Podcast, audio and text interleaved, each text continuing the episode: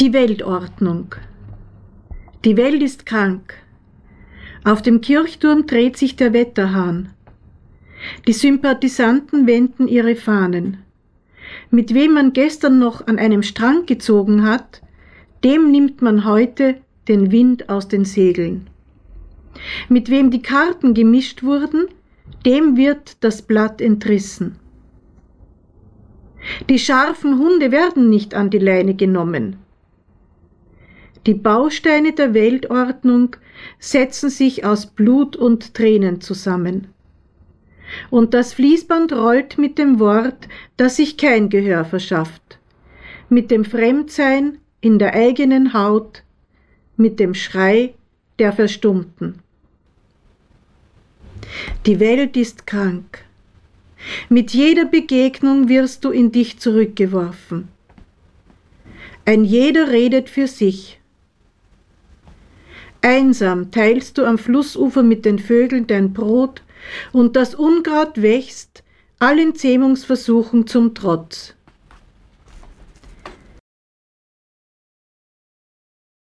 Es wird nicht warm. Kein Stein lässt sich erweichen, legt sich allem Nicht-Versteinten als Stolperstein in den Weg.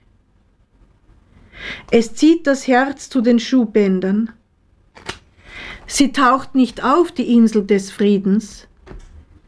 Immer wirst du Ausschau halten nach jemandem, von dem du längst weißt, dass du ihn nicht treffen wirst.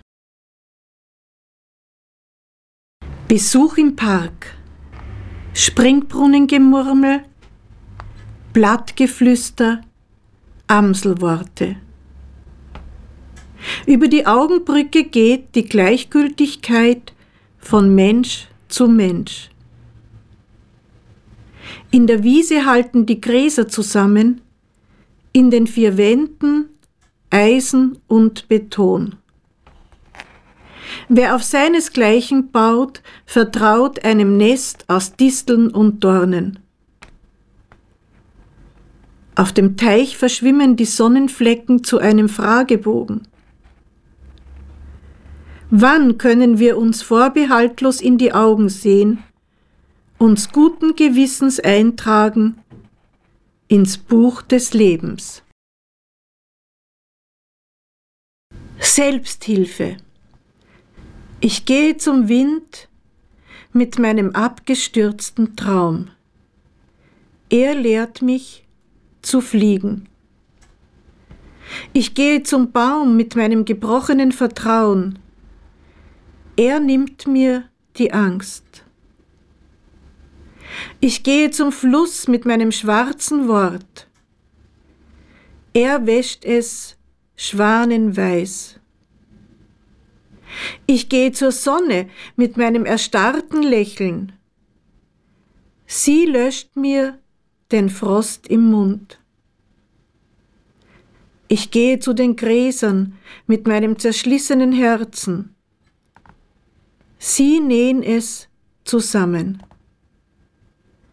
Ich gehe zum Himmel mit meinen versandeten Augen. Er gräbt mir den Blick frei. Warum? Tod oder lebend sind deine Lieben der Zeit zum Opfer gefallen. Stumm redest du dich Abwesenden zu, Bewegungslos wirfst du dich fernsten in die Arme. Zwei Schritten vor, folgen drei zurück. Hingestellt wie das Wasserglas auf den Tisch, wartest du geduldig, bis du weggetragen wirst. Weißt nicht, warum du zuversichtlich bist. Wachau im Frühling. Wie verlässlich die Landschaft ist, mit ihren heiteren Weinbergen und stabilen Ruinen. Seit Generationen die Grünschattierungen der bewaldeten Hügel mit Wanderwegen und schönen Aussichten. Die Donau mit den Schneeglöckchenauen, den Wellen im zitternden Licht, den Wolken vom Blau umflutet. Der Austausch von Ruhebänken, Vögeln, Schmetterlingen, Bewohnern und Gästen ist nicht erkennbar. Und nicht die Unberechenbarkeit des Tages. Alltäglicher Bericht. Die Kinder haben selber Kinder. Ihre eigenen Verletzungen und Vorstellungen vom Leben. Den Eltern und Großeltern geht es gut, ruhen sorgenfrei unterm Moos auf grauem Stein.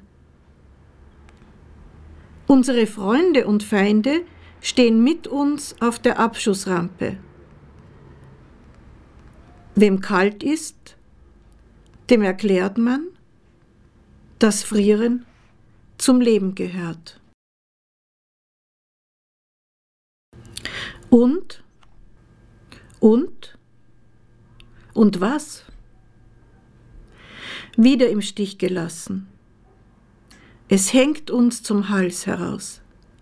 Schon fassen wir die Sache an wie altes Eisen mit geringem Achselzucken.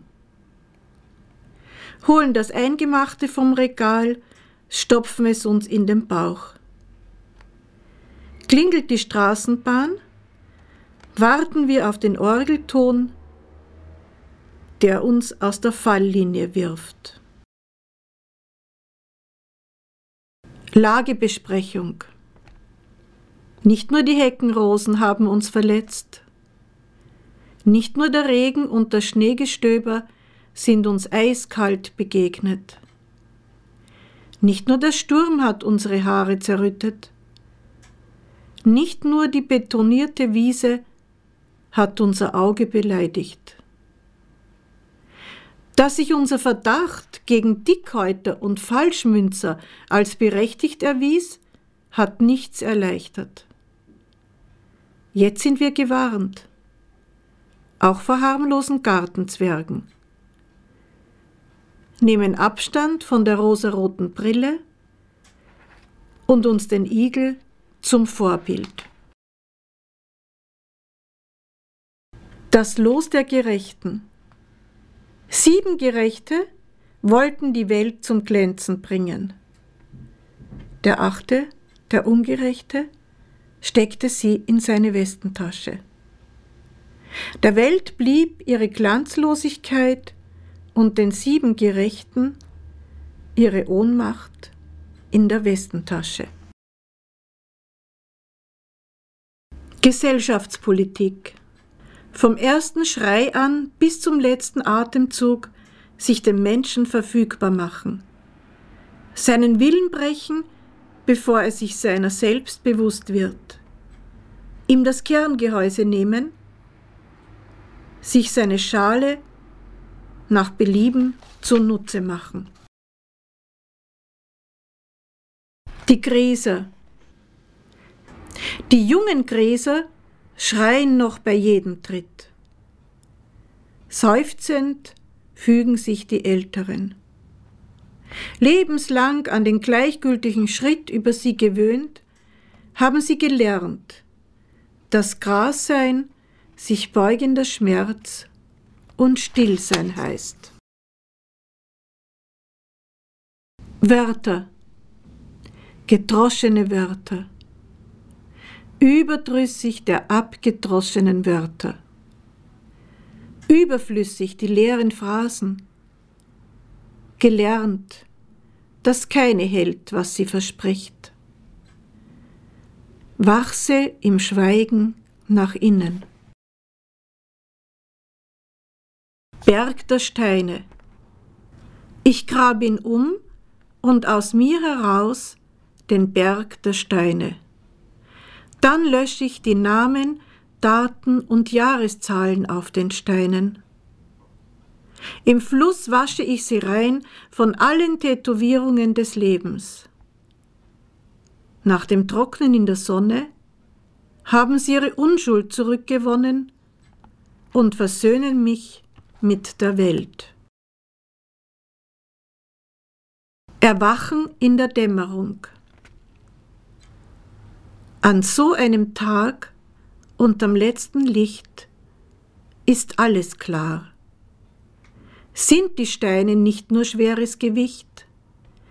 Gehen sie ein Bündnis mit den Gräsern ein, füllt sich Staub mit Leben, beginnt der Baum zu reden. Alles spricht miteinander, trifft sich an der Sonnenkreuzung, sinkt als leuchtende Versöhnung in die Finsternis.